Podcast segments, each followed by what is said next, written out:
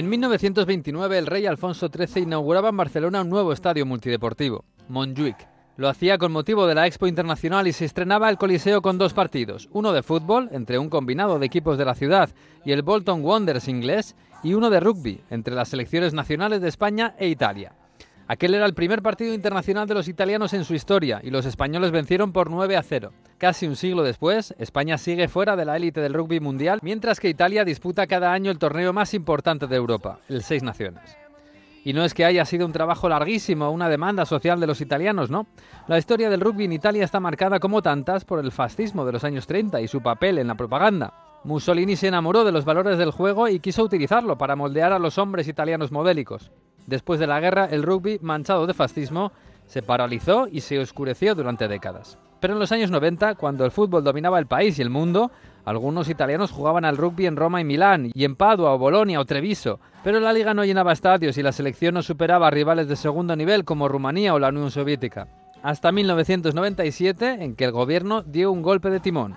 Walter Beltroni, ministro de Cultura socialista, hizo un llamamiento a la sociedad para romper el hielo y abrazar el rugby lejos de los prejuicios políticos.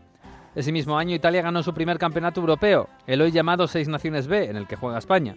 Se nacionalizó a varios argentinos que no tenían protagonismo en su selección y se habló con Rupert Murdoch, el magnate de la comunicación que había comprado los derechos televisivos del torneo Cinco Naciones. Murdoch, australiano, enamorado del fútbol desde niño, había sido medio melé en su juventud, en su elitista colegio de Melbourne.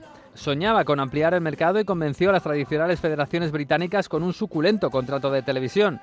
Y se empezó el milagro. El 5 de febrero del año 2000, Italia debutó en el torneo nacía el Seis Naciones en el Estadio Flaminio, en Roma. Curiosamente era el mismo recinto que había inaugurado Mussolini, con el nombre de estadio del partido fascista. Pero ahora todo había cambiado. Italia ganó a Escocia ese día y el país se sintió grande por primera vez con el balón ovalado. La verdad es que aquello fue un espejismo, perdieron los demás partidos del torneo y quedaron últimos. Italia no estaba preparada, como no lo está aún hoy.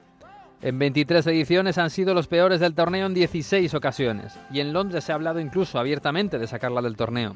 Tampoco han mejorado demasiado los mundiales, pero el rugby en Italia va haciendo su camino y logrando pequeñas victorias que se celebran, como congregar a 60.000 italianos en el Olímpico de Roma para un partido contra Inglaterra y competir a Inglaterra, o como empatar con Francia en París, dominándola hasta el final, o como llenar de chavales los campos de rugby del Rovigo o del Petrarca de Padua.